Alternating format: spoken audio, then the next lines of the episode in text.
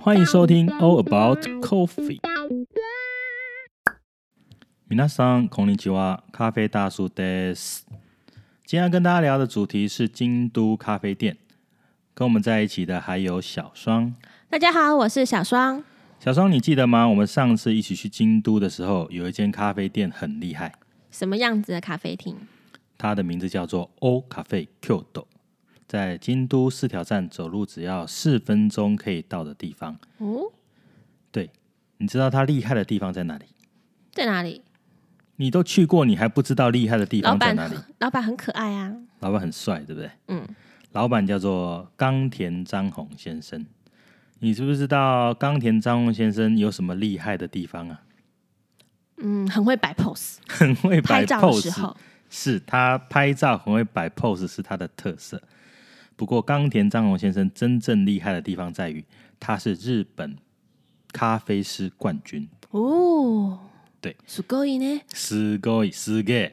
而且啊，他其实原本不是在 O 咖啡 Kyoto 上班，这个是他在二零一六年才自己创立的品牌。那他之前在哪里上班？他之前上班的地方你也去过，他叫做小川咖啡。京都车站对面的小川咖啡吗？对，有这个 六七十年历史的小川咖啡，而且对它不在，不止在京都火车站对面有，它在整个京都有大概十几家的分店，是一个京都非常老字号的一家自家。我记得它的早餐很好吃。你是说小川咖啡吗？是是，我记得我们那时候去小川咖啡的时候，它的早餐其实是。很传统的，一杯咖啡，一片吐司，还有一颗水煮蛋。是，对。冈田彰宏先生他拿到的冠军是意式咖啡的冠军。可是呢，其实最早在小川咖啡是没有提供意式咖啡的，只有传统的手冲或是法兰绒咖啡。是在这个冈田彰宏先生的建议之下，小川咖啡才引进了这个。意式咖啡到店里面来，所以那时候去的时候就有意式了吗？还是还是手冲呢？你是说小川咖啡吗？对，小川咖啡。我们去的时候已经有了，因为他是在二零零四年的时候在小川咖啡工作的。嗯哼。然后拿到日本的咖啡冠军是在二零零八年，等于是说他在小川咖啡工作的四年的时间就拿到了日本的咖啡冠军。哦。很厉害耶！嗯，他其实自从拿到冠军之后，他每一年都还是有持续的去参加日本咖啡师的比赛，然后也都有大概前六强吧，成绩不错，还有热情。嗯，很像我们的这个台湾很多咖啡师冠军咖啡师都是这样，连比了好几年，这是需要热情。东元啊，还有伯格啊，嗯，都是比了很多年。才拿到冠军，辛苦了，很辛苦。对，而且啊，他那一年二零零八年，他获得日本咖啡冠军的时候，他其实有代表日本去参加世界赛，也拿到第十名的成绩。那很好，很厉害耶。嗯，在二零零八年的话，以亚洲的水准，前十强是嗯非常好的成绩了。嗯所以这个也是，变成说，冈田彰宏先生在零八年就拿到日本冠军、世界第十之后，他其实陆陆续续除了在小川咖啡担任咖啡师的教育训练之外，很多电视节目啦、报章杂志也都有介绍到他。他本人其实也蛮爱聊天的，嗯，也蛮有型的啦，哈，嗯，帅帅的，嗯，戴个黑框眼镜，穿着蓝色的。牛仔衬衫，可是还打了一个领带。我记得我们上次去的时候有。还有他的店虽然离京都四条站走路只要四分钟的地方，可是它是在一个很隐秘的小巷子里面。哦，我记得那个小巷子非常非常非常非常的小。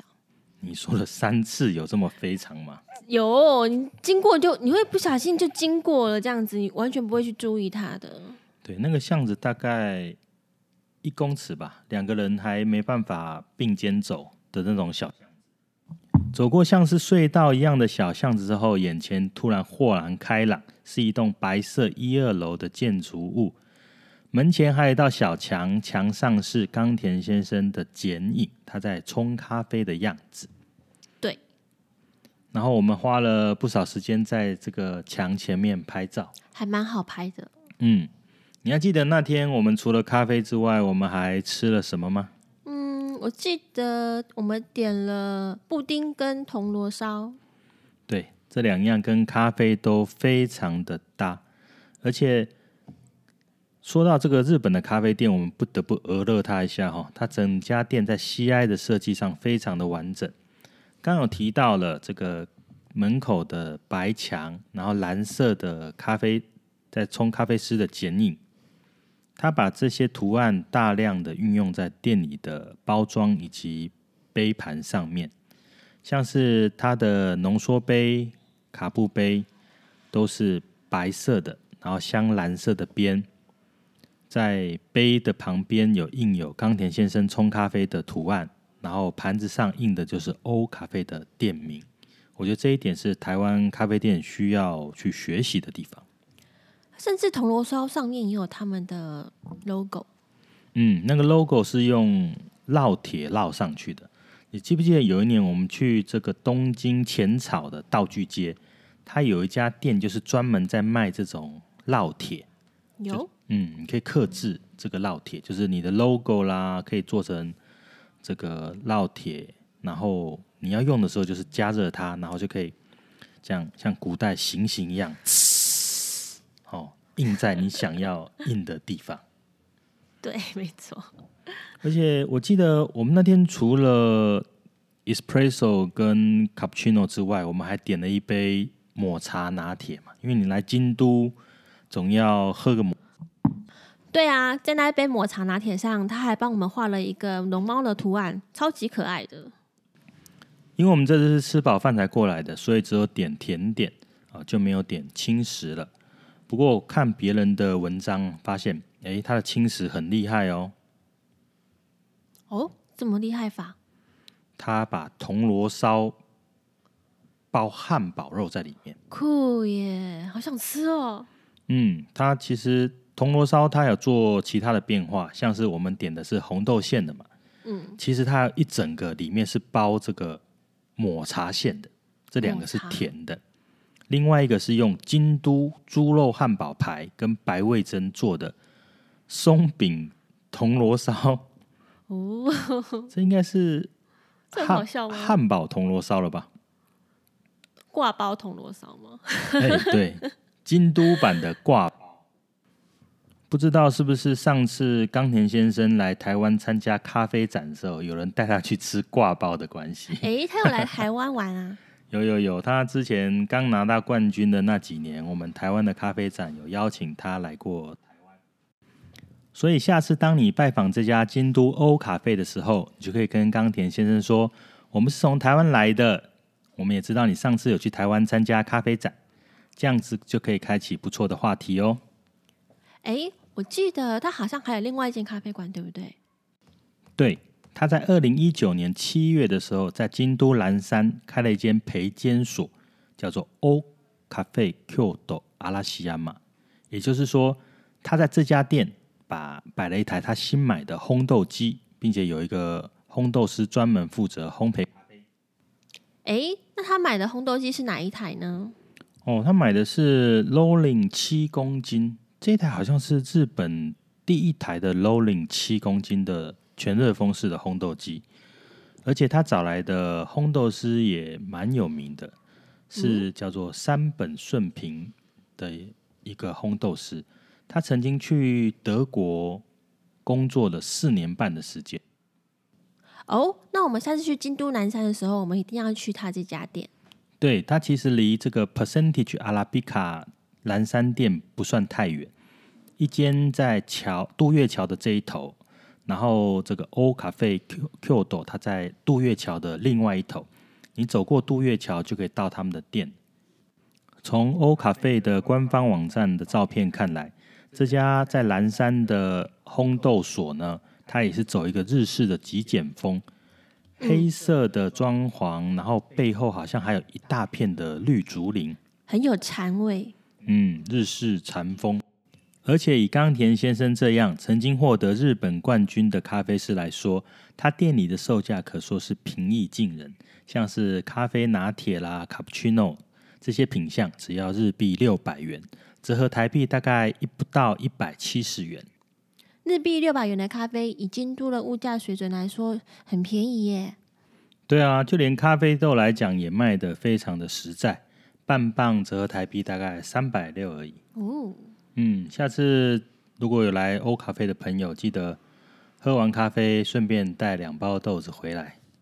没错，应该是很适合当伴手礼。嗯，而且它的包装其实很漂亮，蓝色跟白色。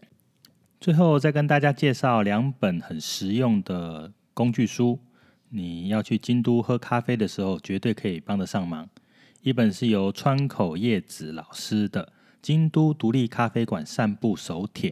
六十七家，另外一本就是 Cheese 哥的咖啡关系哦。川口叶子老师这一本就是着重在京都的咖啡店，而 Cheese 哥的话，除了京都之外，还包含了大阪神户的特色咖啡馆啊。这两本书虽然都有一段时间了，可是我觉得它还是非常实用的工具书。嗯，没错。那小双你。京都的咖啡馆除了欧咖啡之外，你还没有特别想要再去的咖啡店呢？特别想再去的咖啡馆吗？没错。嗯，六曜社吧。六曜社，我记得我们上次去的是地下店，对不对？对，我们楼上没有去。楼上听说前几年他孙子接手了。咦，是孙子？对，以前六曜社楼上是一楼是爷爷阿公，哦，地下是爸爸。嗯，对，那时候爸爸还没，不是阿公还没退休。哦，那最近几年听说楼上是孙子回来接手了。哎，好棒哦！孙子还愿意回来，嗯，这么好。京都有趣的咖啡馆真的很多，我们下次有机会再跟大家聊聊。谢谢大家收听今天的节目，这也是我们第一集的 Podcast。我是咖啡大叔，我是小双，希望下次在咖啡馆跟你们相遇，拜拜，拜拜。